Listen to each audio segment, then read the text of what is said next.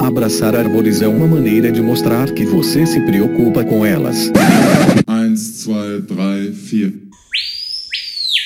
Howdy! Aqui é Fernando Lima e este é o Que Bicho é Esse? Não é o Desabraçando Árvores. E eu estou aqui com obviamente, né? Que bicho é esse? A Miriam Perilli. O que, que é esse negócio? Que bicho é esse separado agora, Mi? Tá traindo o movimento? Oi, gente. Não tô traindo o movimento, tô aumentando o movimento, tá? Aumentando o conteúdo para vocês, para nossos ouvintes, trazendo mais informações sobre o bicho. Olha só, como é que funciona isso? A nossa ideia foi a seguinte: a gente tem recebido e-mails, a gente tem sempre muita gente com curiosidade para saber mais sobre as espécies que a gente apresenta, né? As vocalizações. E aí a gente decidiu montar um quadro extra só sobre o bicho que for apresentado no episódio do Desabraçando. E é outra forma também de trazer conteúdo para você semanal, porque aí a gente vai intercalar, né, Fê? Um episódio do Desabraçando com um episódio do Que Bicho. Olha só, sensacional. Então, no fim das contas, é como se a gente tivesse episódios semanais episódios semanais, só que agora a gente vai ter uma versão um pouco menor do que o nosso Desabraçando completo, com a gravação do Que Bicho, com mais informações sobre o Que Bicho. Putz, que legal! Então, como é que vai funcionar? Lá no episódio oficial do Desabraçando, a gente toca a vocalização do bicho, certo? Certo. E aí a galera manda e-mail e ao invés da gente passar as informações do bicho como a gente fazia lá dentro do episódio, as informações vêm aqui. Exatamente. A gente até Uma vai semana falar depois. que insertou, né, no episódio anterior, mas a gente vai trazer as informações sobre o bicho aqui. Detalhadamente. Isso. Então, beleza. Ou CG, S-J-I. O, o bicho do episódio passado, a gente vai falar dele aqui, que foi quem? Soldadinho do Araripe. Soldadinho do Araripe. Bicho muito legal. Bonitinho, qualquer tanto. Muito. Então, pessoal, Domingo passado a gente apresentou, né, a resposta, Soldadinho do Araripe. Aqui a gente vai apresentar então as informações sobre a espécie. No próximo domingo, no episódio normal do Desabraçando, a gente apresenta a resposta do bicho da semana passada e no domingo seguinte a gente fala sobre o bicho. Vocês vão pegando isso. aí no tranco aí, manda e-mail e aí com o tempo vocês acostumam, ué. A gente também vai, vai ver o que funciona melhor, tá? A gente ficar meio confuso, a gente dá uma adaptada. É isso, a gente tá tentando sempre melhorar, trazer um conteúdo bacana para vocês e aumentar a periodicidade, né? Que é legal, o pessoal fica reclamando, ah, pô, só tem coisa a cada 15 dias. Então aí fica um bônus aí nesse interstício, nesse intervalo entre episódios. E a gente acaba sabendo bem mais dos bichos, trazendo, né, profissionais para falar, ao invés de ficar dando nossa humilde opinião de merda sobre tudo. é, exatamente. É isso também, a gente estava sentindo um pouco de falta do especialista, da pessoa que tem história com bicho, estuda, convive, sabe trazer informação e curiosidades sobre essas espécies pra gente. Então, é uma forma também de melhorar o conteúdo. É, e cada macaco no seu galho. Se não for para falar Exatamente. de gatinho, a gente sabe nada, né, mim? Isso, pois é. E aí, vamos tocar o bicho do último episódio? Não, do último episódio não, vamos tocar o bicho desse episódio.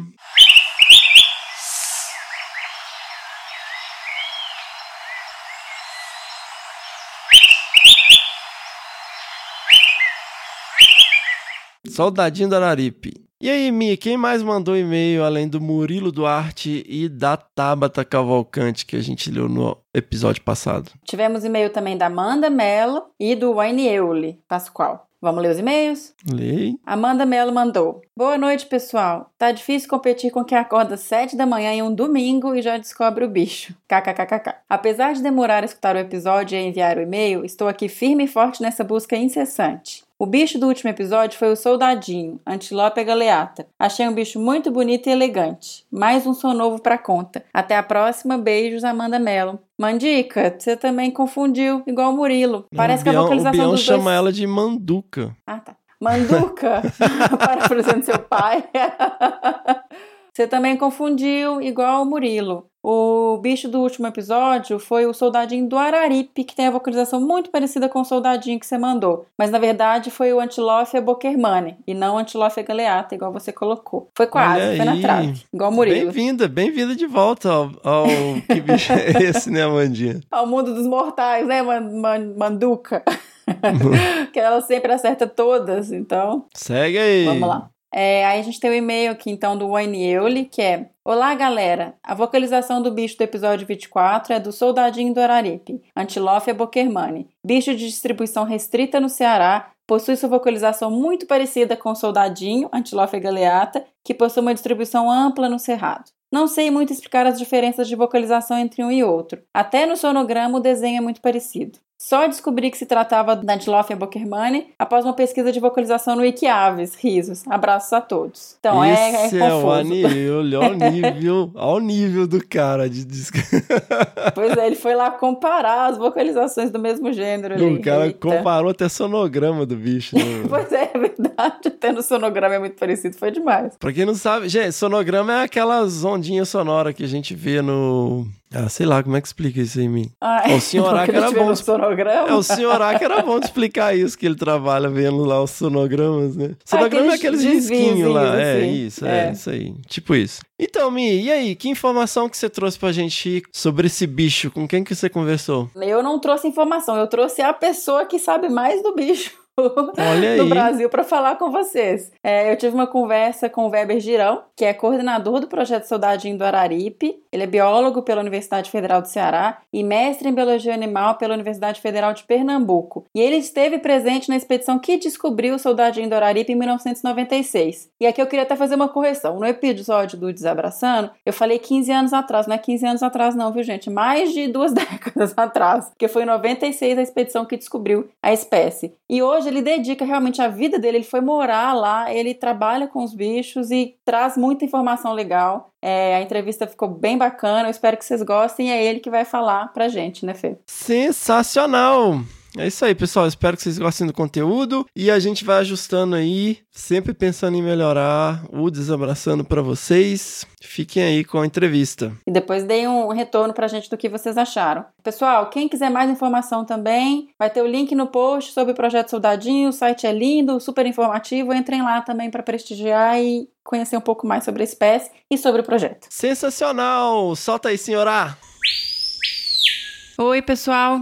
Então hoje a gente vai estrear uma versão estendida do programa Que Bicho é Esse? Foi uma ideia que eu e o Fernando tivemos de, de falar um pouquinho mais sobre os animais que a gente coloca aqui a vocalização para vocês adivinharem. E hoje a gente vai começar esse quadro, essa versão estendida, com o biólogo Weber Girão. O Weber, que é coordenador do projeto Soldadinho do Araripe, ele é biólogo pela Universidade Federal do Ceará e mestre em Biologia Animal pela Universidade Federal de Pernambuco. É, Weber, muito obrigada por aceitar nosso convite para participar desse quadro. É um prazer enorme ter você aqui com a gente. Eu fiquei muito fascinada com o projeto de vocês e com a sua história quando eu comecei a estudar sobre o, o Soldadinho do Araripe. Se apresenta aí pra gente, por favor, e aí a gente vai falando um pouquinho sobre o bicho. O prazer é meu de poder participar, agradeço é, o convite. E se você ficou fascinado com a história dessa ave, eu também estou nesse mesmo barco. Estou envolvido com essa espécie desde 1996. É, eu era estudante de biologia e tive a oportunidade de participar da descoberta de uma espécie de ave, né? Qualquer espécie que é descoberta é motivo de grande satisfação para qualquer pessoa que trabalha na área da biologia, mas a descoberta de uma ave, ela tem um, algo a mais justamente porque estima-se que 98, 99% das espécies de aves já estejam descobertas, né? E boa parte dessas descobertas acontece em análises de espécies que são divididas, espécies que já se conheciam, se julgavam sobre espécies,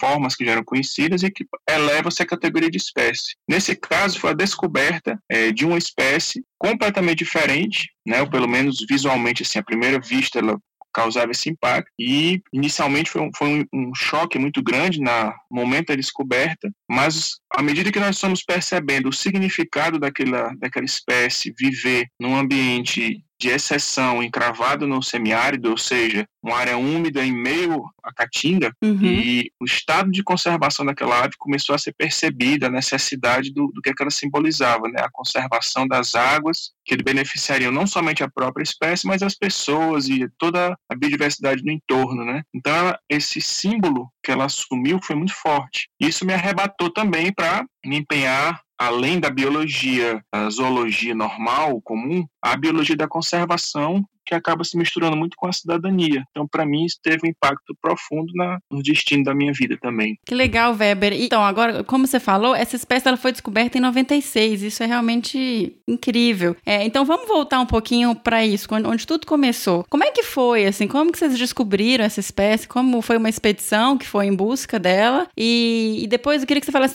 um pouquinho pra gente. Como é que é esse processo? Como é que, eu não sei se você sabe, o nosso público, ele é um público bem amplo do, do podcast. Então, a gente tem desde de pessoas da área até pessoas que não são da área, que não entendem muito como é que funcionam esses processos. Como que você descobre e descreve uma espécie nova, assim? Então, só vamos voltar um pouquinho para você contar como que foi esse processo, tanto da expedição de achar o soldadinho do Araripe, como um processo de descrever uma espécie nova. Eu vou voltar antes um pouco do que você já mencionou. Tá. A descoberta de espécies é, no Brasil, ela começou muito com naturalistas viajantes que andaram por aqui no, no século XIX, boa parte deles, aliás, Uhum. e eles coletavam esses animais, matavam exemplares e empalhavam, que a gente chama taxidermia, né? Levava esse material para museus e eles acabavam recebendo nomes e tudo. E a contribuição praticamente era toda de pesquisadores estrangeiros, porque a gente não tinha gente desenvolvendo isso no Brasil. E por iniciativa de Dom Pedro II, foi montada uma comissão científica, que foi considerada a primeira iniciativa realmente sistematizada do Brasil para conhecer a subdiversidade. Uhum. E ela durou cerca de quatro anos e ficou praticamente restrita ao estado do Ceará. Olha. Então a gente teve essa missão científica, atuou no Ceará, eles fizeram uma coleção de aproximadamente 4 mil peles de aves, então tiveram 4 mil exemplares, Uhum. e desses quatro anos, acho que uns quatro meses foi aqui na região da Chapada, Uau. não falha a memória. Então foi bastante tempo, coletaram bastante material aqui, mas o que que aconteceu? O material inteiro não foi etiquetado. As aves eram empalhadas e você não tinha as etiquetas dizendo de onde eram, quando foram coletadas. Isso fazia com que ela não ficasse tão científica, tão apropriada para a ciência. Não tinha identificação do ia ser- local,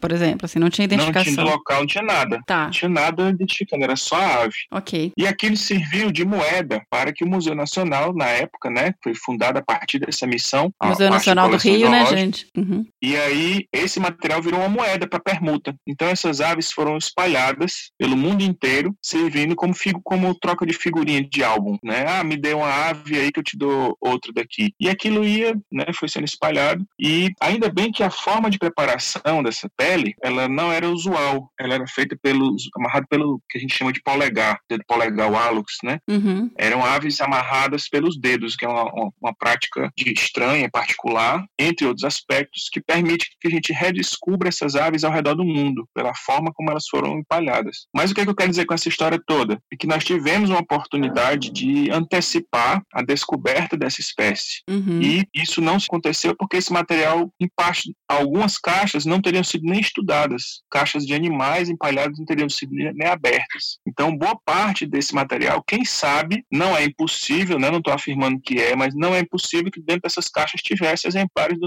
dessa espécie pássaro. Então, isso reflete como uma, uma política, às vezes, que não é levada até o fim, uma estratégia de pesquisa, pode ter retardado a descoberta da espécie. E a informação ter sido perdida, né? Exatamente. Teve até um naufrágio com um navio que levou parte do acervo, ele naufragou, uma embarcação chamada Palpite, Uhum. né? Então, quanto dessa coleção foi embora no naufrágio? Ninguém não se tem noção exatamente disso. Mas o fato é que não é impossível que essa missão tivesse tido um- a descoberta dessa espécie. Posteriormente, na década de 30, nós tivemos uma missão alemã que veio coletar aves aqui na região. E pegaram muitas aves, levaram para o museu na Alemanha e começaram a estudar esse material Uhum. veio a Segunda Guerra e o museu foi pelos ares. Quem sabe naquela explosão não tivesse ido embora a ave que poderia antecipar a descrição da espécie, né? E assim, a quase descoberta aconteceu várias vezes. Não, são só os dois primeiros casos, mas teve outras vezes, né? Cada um é uma história cheia de detalhes. Mas para encurtar, Uhum. como é uma ave que vive nas encostas de uma chapada, a distribuição dela é linear. Uhum. Então fazia para você descobrir essa espécie, você tinha que estar na encosta da Chapada do Araripe. E em geral, as pesquisadores iam ou para a parte de cima da chapada ou para a parte de baixo. Ninguém ficaria na encosta, que é muito mais difícil de se locomover e tudo. Nossa, que legal. Então ela fica só naquela faixa da encosta? Você pegar a chapada. Não tem. Exato. Que Então, é legal. Como é a distribuição linear, a probabilidade da pessoa encontrar acaba sendo menor. Sim. né, se você tá... Então a gente teve, no caso, várias equipes que vieram fazer pesquisa e fizeram no Planalto da Chapada e nas planícies adjacentes e nunca encontraram, justamente porque tinha que ser dentro daquela mata específica. E por que, que ela vive nessa mata tão estreita? Né? Depois a gente pode tratar disso com mais detalhe, mas justamente porque ali é que ressurgem as águas de um sistema de um aquífero e ela está junto desse ambiente mais verde. Né? Então isso ajudou, de certa forma, a ocultar. Outra característica também que pode ter retardado a descoberta da espécie é o fato dela ter um horário de atividade diferenciado. A maioria das aves canta no início da manhã e no fim da tarde, excetuando-se as aves noturnas, obviamente. Mas no caso dessa espécie de outras da sua família, eh, elas cantam eh, a partir de horários eh, mais próximos do meio-dia. Então, às 10 horas da manhã, ela começa realmente a atividade, quando todas as outras aves já teriam se calado. Então, assim, quem estivesse buscando pela audição pode ter passado batido da, da sua descoberta. E coube a gente, né? No caso, o professor Galileu Coelho, da Universidade Federal de Pernambuco, fez uma aula de campo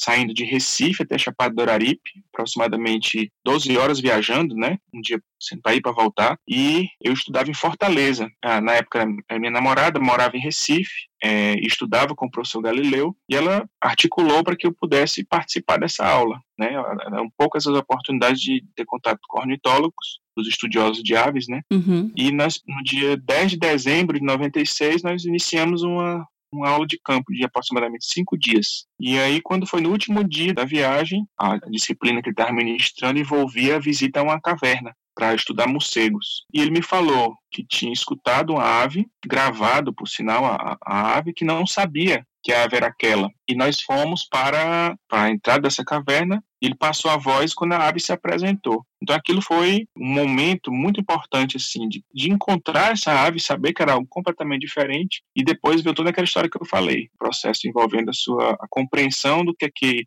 significava essa ave e, as estratégias de conservação. Ele já tinha escutado a ave, foram atrás, aí ele, ele passou um playback para atrair. Como é que vocês viram ela? Ele tinha a gravação, mas não tinha conseguido visualizar. Quando ele passou a gravação, emitiu o som, a ave responde para um comportamento de defesa de território ou algo parecido. Ela se aproxima para checar o que, quem é que está emitindo aquela voz da espécie, né? Uhum. Quando ela veio, que pousou no, na copa da árvore, nós vimos a ave branca sem saber o que era. Que ave é aquela? Uma ave branca com a cauda preta e ficamos olhando. Até a hora que ela se prestou a virar a cabeça de lado e colocou o topete vermelho bem sobre uma resta de luz, de sol. Então a nossa visão dali foi como uma explosão de vermelho na testa da ave, né? Então, naquela hora a gente já sabia. O Galileu perguntou, né? Que ave é essa? Eu, eu falei, só pode ser o antilófia, né? Que era o gênero que tinha um topete na testa. Ele é, tem razão, é, só pode ser, mas branca? Como? Se, não, se ela é preta, né? Uhum. Então a gente não estava querendo acreditar no que estava vendo, mas foi uma visão fantástica. Até hoje eu tenho ela vívida como se fosse tivesse sido hoje de manhã. Então, gente, nós vamos colocar também a imagem do soldadinho. Ele tem um tupete realmente vermelhão, assim, é branquinho, é, é um animal extremamente bonito. E aí, marcante, né? Vê o lado, não dá para confundir. E agora, Web, fala um pouquinho pra gente da biologia. Você comentou que é uma espécie que tem uma ocorrência em faixa, que ela só ocorre aí, né? Uma espécie endêmica, específica da Chapada do Araripe, dentro ainda do parque, de uma faixa exclusiva, o que provavelmente traz ela também para um grau de ameaça, porque se acabar esse ecossistema, a espécie vai junto, certo? Vocês têm uma, uma avaliação populacional de quantos animais tem na, na natureza? Sim, o primeiro projeto de conservação sistematizado dessa espécie teve início em 2003. Nós submetemos um projeto para financiamento pela Fundação Boticário, Fundação Grupo Boticário de Conservação da Natureza, e no ano 2002, e ele foi aprovado e nós iniciamos em 2003. Então, em janeiro, nós, nós já estávamos fazendo os primeiros trabalhos, e em março foi que a espécie passou a integrar a lista brasileira da fauna ameaçada. Então, assim, quando a gente começou o trabalho, a espécie constava na lista brasileira. Isso espécies ameaçadas, né? Então foi bem, bem no início, apesar de que ela já constava desde 2000 na lista global de espécies ameaçadas. Ela estava no terceiro ano desde que tinha sido incluída. E uma parte desse trabalho era tentar quantificar. O que, é que aconteceu? Nós não levantamos todos os, os pontos possíveis, porque era um trabalho inicial. Mas nós temos dados de, de população desde 2003. A partir de 2013, ou seja, 10 anos depois, é que nós tivemos a totalidade da área coberta e a, o estudo foi sistematizado de um jeito para fazer um monitoramento mais regular e que pudesse comparar melhor as tendências demográficas da espécie, né, a tendência populacional, saber não só quantos tem, mas onde estão, onde é que está aumentando, onde é que está diminuindo. Uhum. Então, nós temos desde 2013 dados acumulados e isso dá uma, uma certa propriedade para que a gente possa planejar a estratégia de conservação da espécie. Ai, que legal, que legal. E, e essa espécie, ela também funciona porque, ela, igual você mencionou, ela está extremamente associada à água, certo? É, existe um comportamento da fêmea de estar relacionado à água. Como é que funciona isso? A gente pode falar assim, que a, a associação maior é com a umidade. Tá. Porque existe, nós descobrimos uma grota, uma, um sulco na Chapada do Araripe, de aproximadamente um quilômetro de extensão, e dentro desse sulco não existe água corrente, exceto durante chuvas muito grandes, você tem a formação de uma enxurrada lá dentro. Mas normalmente não tem água corrente. Uhum. Mas uhum. a vegetação lá dentro é úmida, porque a própria conformação da grota faz com que ela guarde umidade. E nós temos a espécie reproduzindo dentro dessa grota. Então ela não é dependente de água corrente. Porém, se tiver água corrente, ela vai preferir fazer perto. Né? Okay. Então, o que é que nós observamos? Nesses anos de seca que o Nordeste atravessou, essa área, por exemplo, da grota, nós encontramos nove casais dentro dela, habitando e com o período da seca, sem que nenhuma árvore fosse derrubada pelo homem, não tivesse nenhum tipo de intervenção, ou seja, exclusivamente sobre efeito da, do clima, nós tivemos a redução desses nove caiu para quatro, uhum. né? Caiu para quatro casais. Ele ficou assustado do que é estava acontecendo. Provavelmente é justamente pela área ser mais, menos, uma área menos, vale, vale menos a pena para a ave defender aquele território, né? Uma, uma área que começa a secar, ela abandona. Não tem para que ela ficar próxima daquele local que o alimento talvez diminuísse, né? Uhum. Mas junto às nascentes, a fontes d'água, a ave se manteve. Quando ela diminuiu foi por outros fatores. Então a gente acredita, entende, né, que a ave associada à umidade, que é rara aqui, uhum. a vegetação é, que mantém as folhas, chamada perennifolia, né, uhum. e que sim, a água influencia, apesar de não ser até que ponto ela tem essa influência a gente não sabe, mas nós encontramos aves que reproduziam longe da água. Então ela é mais ligada à umidade, mas tem sim uma, uma predileção, vamos dizer assim, por fazer ninhos perto da água. E também, gente, só quem tiver interesse procurar um pouquinho saber sobre a Chapada do Araripe, é, é muito impressionante, porque quando você vê, você também tá no meio do semiárido e é uma área verde, uma área com floresta, com água, então é, é um, um hábitat realmente diferenciado. Você tem uma ideia, Miriam? Hum. Fortaleza, capital do Ceará, nós estamos na divisa com Pernambuco, a Chapada do Araripe é bem no sul, e Fortaleza é no litoral norte, né? É, ao norte do estado, no litoral, perdão. Uhum. E parte do abastecimento da capital do Ceará, ela não consegue mais atravessar sem as águas de um grande açude chamado Castanhão. E os maior, o maior tributário das águas do Castanhão é o Rio Salgado, que nasce aqui na Chapada do Araripe. Esse, esse, mecanismo de captação de umidade nebular, ou seja, umidade das nuvens e de encontro de outras formas de captação, como por exemplo regime de chuva que se concentram ali, diferentes tipos de regime de chuva, fazem com que a segurança hídrica, não só de quem mora próximo à Chapada, mas quem mora distante, seja afetada. Então, ela impacta muito a, a, a paisagem nesse sentido de trazer ó, a, esse benefício que é a água, né? Sim, fantástico. Só para puxar uma curiosidade aqui, Weber, que eu estava procurando aqui, eu descobri, é, você hoje mora e vive aí em função da pesquisa, certo? Do, do soldadinho do Araripe. E eu vi também que vocês têm um padrinho super especial, né? Que o como é que é essa história? O Sir David é, Attenborough, ele apadrinhou a espécie e hoje em dia tem uma, uma, uma, relação com vocês? Como é que funciona isso? O que, é que aconteceu? A, a BirdLife International, ela desenvolveu um programa que era o Preventing Extinctions, uhum. né, onde o, a, a ideia era prevenir a extinção de espécies e ele era formado através de um padrinho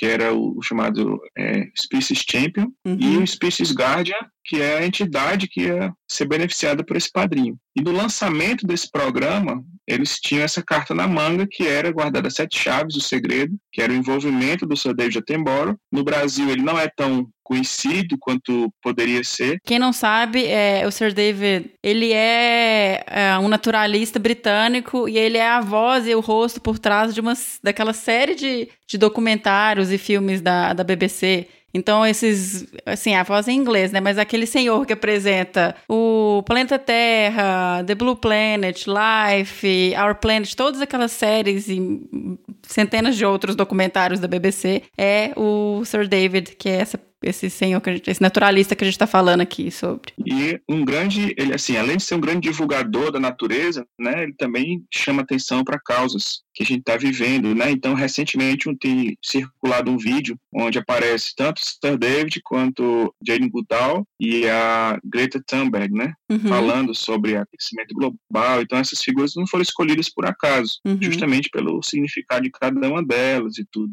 E quando o pessoal da BudLife foi fazer a, a escolha da, tipo assim, ele e sabia que ele ia participar do programa de prevenção e uhum. extinção, mas qual espécie ele escolheu para ser padrinho? Foram apresentadas para ele as fotos de cinco ou seis aves e, obviamente, o soldadinho do Araripe polarizou a atenção, né? e ele acabou escolhendo a espécie. Foi mérito dela, não foi mérito da espécie mesmo. Que legal. conseguir isso, né? Uhum. E isso até hoje ajuda a gente na captação de recurso internacional, né? As pessoas dizem, olha, se ele apoiou, como é que eu vou negar? Uhum. Isso tem ajudado. E é uma pena que aqui ninguém saiba, mas faz parte da diferença cultural, das realidades. Uhum. E pra gente, assim, que atua com comunicação e com conservação da biodiversidade, é uma honra você poder ter esse reconhecimento, né? Pelo menos ah, uma figura tão emblemática quanto ele, uhum. é, para a gente é muito importante. É, eu tenho guardado uma dedicatória que ele fez no primeiro plano de conservação da espécie, que foi o documento precursor dos planos de ação nacional, planos de ação,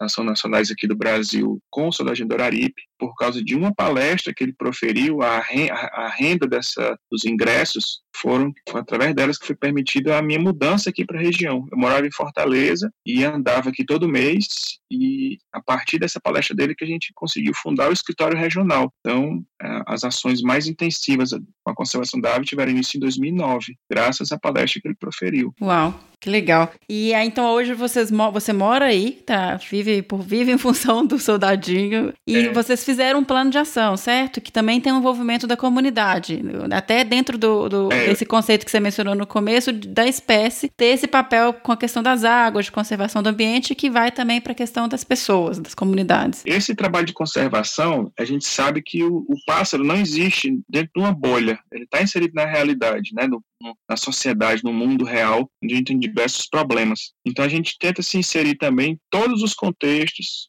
tentando viabilizar a conservação. E só um parêntese em relação ao Sir David Attenborough, nesse processo de conservação dos recursos hídricos da região, o professor Alisson Pontes descobriu recentemente uma espécie de caranguejo Olha. aqui na Chapada do Araripe. Uhum. E se é o soldadinho do Araripe, que tem uma certa ligação com a água, ele já é ameaçado de extinção, você imagina um caranguejo vive dentro d'água, né? Então, nós tivemos a, a felicidade de sugerir ao, ao, ao Alisson ele perguntou uma sugestão de nome. Qual nome daria para aquela nova espécie que, a, que tinha sido descoberta, né? O gênero já se sabia que era Kingslea uhum. e a proposta foi justamente ser Attenborough. Olha só. Então foi uma homenagem, uma homenagem ao Sir David a descrição dessa espécie de, de caranguejo, que na verdade a gente, por estratégia até, não chama caranguejo, né?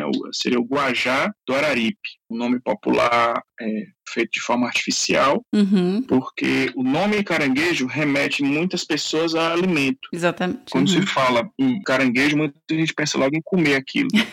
e um animal desse não suporta, né? Até porque ele é, também é, ele é muito pequeno e, é, e é, espécies do gênero é, são portadoras de, de, parasitas, até problemas de saúde, né? Uhum. Então a, a gente resolveu adotar um nome indígena, que é Guajá ou Guaiá, é, que seria o caranguejo. Então, quando a gente falar o, o guajá do Araripe, alguém pode perguntar assim, o que é o guajá? E nós explicamos, ah, é um, é um caranguejo que não serve para comer. Pronto. Só aí você já vai, começa a desmistificar ou, ou, trabalhar em prol da conservação de mais esse organismo ameaçado, né? Uhum. Não, mas é muito incrível você pensar em espécies novas sendo descobertas, não são espécies pequenas, né? No caso de uma ave, um vertebrado e um invertebrado, assim. É muito impressionante isso. Depois do caranguejo foi descoberto uma espécie de sapo. No caso do caranguejo, ele era completamente ignorado pela ciência. E o sapo, assim, ele foi percebido dentro de séries zoológicas, né, de coleções. Uhum mas não diminui nem um pouco o valor da, dessa espécie, que é um, um, um sapo de chifres, né, que vive aqui na, no mesmo ambiente do Soldado de Uraripe.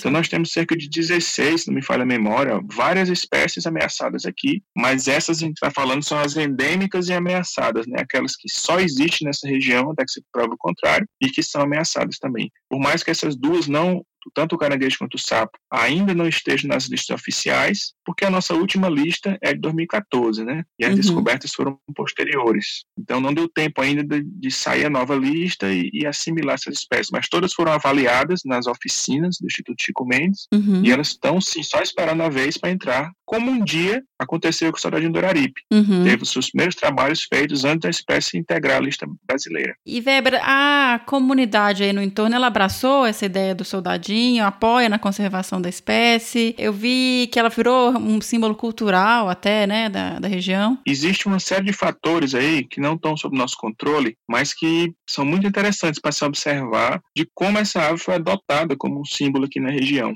Parte se deve ao trabalho que foi feito de destacar a história dela, mas parte do próprio mérito da ave. Assim como o Sir David escolheu a ave, entre outras, por que, que ele escolheu? ela tem cores que são bem notáveis, né? O vermelho, o branco e o preto, eles são usados, o pessoal que trabalha com semiótica sabe do poder dessa coloração. Você pedir para qualquer profissional ornitólogo desenhar um pardal, dificilmente alguém vai reconhecer o desenho, porque apesar da ave ser muito comum, ela não tem nada marcante que você consiga reconhecer facilmente no desenho. Porém, se você pedir para qualquer criança daqui da região desenhar um soldado de Doraripe, qualquer pessoa é capaz de reconhecer, porque as cores ajudam, além daquela estrutura que é o topete sobre o bico, né? Uhum. Então ele é muito fácil ser estilizado, ser assimilado, ser reconhecido pelas pessoas. Essa característica ajudou, é um dos critérios para que ela pudesse ser adotada como a chamada espécie bandeira. Uhum. Ela ser facilmente reconhecida pelas pessoas, né? E isso coincidiu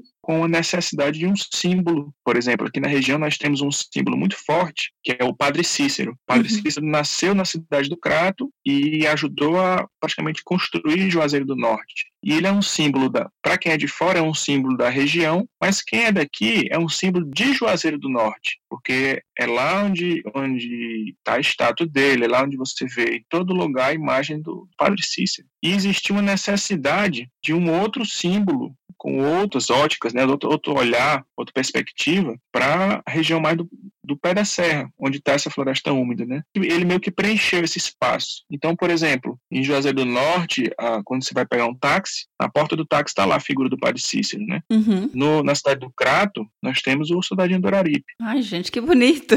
que legal! Mal comparando. Às vezes eu gosto de brincar com quem chega. Ah, vamos fazer uma volta aqui dentro da cidade para procurar a Soldadinho do Araripe. E as pessoas, como? Ele vive dentro da cidade? Não, não vive dentro da cidade, mas nós vamos ver a representação dele em vários lugares. Então, assim, numa volta na cidade você acha 10, 15 apresentações facilmente, né? Em, em estabelecimentos comerciais, em, em artes, simples artesanato, o número das casas, tem gente que enfeita, no, no, coloca o número da casa, tá lá um desenho de Soldado de em cima. Então, todo dia eu descubro em algum local ele, ele representado. Isso é um reflexo de como as pessoas têm essa, essa afeição pela espécie, por sua imagem, né? Então, tem um componente aí que não dá para mensurar exatamente, mas existe. Lindo, muito, muito bacana isso. E aqui, também só para mencionar, o macho que é super colorido, que tem todas essas características, né? A fêmea, é uma é verdinha, mais uma cor mais neutra outra, assim, mais marronzinha. O macho, ele é colorido e a fêmea é verde, como você bem falou. E existe um aspecto interessante aqui. Essa região no Ceará, para nossa vergonha, ela é reconhecida também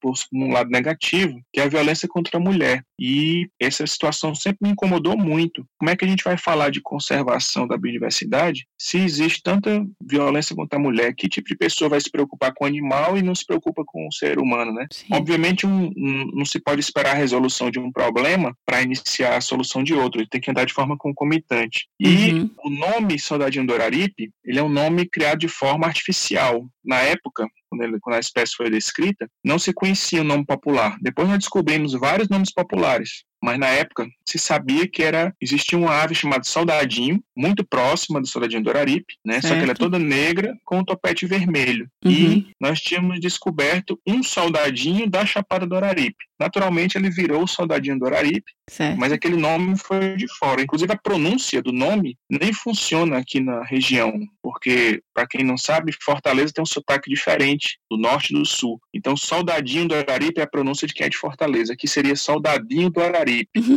né? Soldadinho. Então um nome artificial e é um nome que a gente sempre atribui ao macho. Sim. E a fêmea, muitas vezes as pessoas pensavam que era, até, parece até outra espécie. Então nós resolvemos fazer um trabalho de valorização da fêmea, começando por colocar um nome nela. Então nós pegamos um nome, um, dos desses nomes que tava, que nós registramos, que era o lavadeiro da mata, porque a lavadeira é uma ave que gosta de estar perto da água Uhum. e geralmente ela faz isso no campo aberto, em áreas abertas. E ela não, ela fica dentro da floresta. Então seria uma lavadeira da mata. Esse nome é- realmente é um nome que as pessoas inventaram. Uhum. Nós resolvemos atribuir à fêmea. Então você falar, ah, eu vi o soldadinho do Araripe e o soldadinho do Araripe fêmea. Era soa muito triste, né? Tipo assim, ah, eu andei de cavalo e andei num cavalo fêmea. Não, andei numa égua. Tem o nome dela, né? Começa pelo nome. Pode parecer assim uma coisa sem significado, sem muita relevância, mas diante do contexto de feminicídio que a gente tem aqui, taxas alarmantes, a gente resolveu trabalhar. Então, trabalhando junto às escolas também e também qualquer oportunidade que a gente tem para poder destacar isso. E então a gente chama o Soldadinho do Araripe e a Lavadeira da Mata, ou Lavadeira da Mata e Soldadinho do Araripe, tanto faz. Tá, não, E aí, no incrível. caso, é- uma forma de trabalhar um pouco dentro do- da nossa área de atuação, fazer o que o está ao nosso alcance para chamar atenção para isso, né? A valorização da mulher. Sim, sim, eu não acho nem um pouco relevante. Eu me arrepio aqui pensando nisso. Que legal essa iniciativa. Nossa, muito, muito legal. E a lavadeira, então vamos fazer uma campanha e falar também. Vamos colocar que a gente colocou aqui. Não foi só o soldadinho, mas Soldadinho. também foi a lavadeira das matas. Soldadinho do Araripe e Lavadeira da Mata. Inclusive, Isso. eu penso em mudar o nome do projeto. É o nome verdade. do projeto é Projeto Soldadinho do Araripe, né? Sim. A ideia é que a gente, além de não só pela fêmea, mas também por outras espécies, como o guajá do araripe, o sapo, né, que Uhum. foi descoberto, e outros animais, que a gente também trabalha para esse grupo inteiro. Então, tem, quem sabe transformar para projeto Oasis Araripe, né, Uhum. que seria esse oásis no semiárido que conserva toda essa biodiversidade, todo esse significado maior. E ele, obviamente, capitaneando pelo seu poder de espécie bandeira, né, de estar tá lá no, no- na logomarca, no ícone que que Claro. as pessoas reconhecem. Até porque a gente tem nesse pacote aí cobras, morcegos, né? Uhum. Que eu acho muito bonito, mas não posso exigir que as pessoas achem, porque culturalmente, né? Sim, não, não dá pra ser a espécie principal pra chamar atenção, né? Assim, a gente sabe que eles têm É, uma importância na natureza, mas é para trazer pro público Tem que usar um pouco de tato aí. Isso. Para encerrar a nossa conversa, qual que é o próximo passo assim na conservação da espécie? Qual que é o futuro dessa região? Se você é esperançoso em relação a isso no, no futuro mesmo da Ari, do Soldadinho e da Lavadeira do Araripe? Eu realmente acredito que dá para fazer alguma coisa. Recentemente nós criamos uma, um refúgio de vida silvestre que elevou o percentual de proteção integral, das unidades de proteção integral que protegem a área desse animal. Temos atuado bastante em política pública e me incomoda bastante, assim, no sentido positivo da, do incômodo, pensar em formas de como fazer intervenções para manejar de fato a paisagem e aumentar os contingentes dessas espécies. Então, por exemplo, águas que hoje são conduzidas dentro de tubulações, elas podem ser conduzidas como antigamente, em levadas, em canais abertos, onde a vegetação pode desenvolver. Uhum. Qual é o animal que tem acesso à água dentro de um cano? Então, Certo. se esse canal estiver aberto, é, isso pode permitir que a mata continue verde e a água continue disponível, inclusive para as pessoas. A água, existe uma ilusão de que a água captada desde a nascente, ela não precisa de tratamento. Isso não é verdade. Né? A água precisa ser tratada, inclusive é uma obrigação do Estado oferecer água tratada. Certo. Então, no momento que você tem essa água captada depois dela correr em um canal dentro de floresta, ela continua sendo, tendo a necessidade de ser tratada. Não é obrigado ela vir dentro de um cano. E com isso a gente democratiza o acesso à água, não só para as pessoas, mas para a natureza, tanto a fauna quanto a flora se beneficia daquilo, e as próprias pessoas, no momento que aquela vazão não diminui. Né? A gente uhum. sabe de que água encanada, a vegetação seca, a tendência da, do aquífero, do, do lençol freático é se aprofundar. Então, esse tipo de, de noção parece muito simples a gente falando, mas a assimilação dela na gestão pública precisa de, de uma pessoa que fique, ou de um grupo que fique atuando aquilo permanentemente, né? Nós temos sim conseguido avanços na conservação da espécie, ainda falta muito, uhum. mas temos muita satisfação também nessas conquistas e, e, e, conseguir separar um pouco da, do idealismo que a gente se empenha da ilusão. É muito fácil a gente escambar e, e de um plano estratégico e de repente estar tá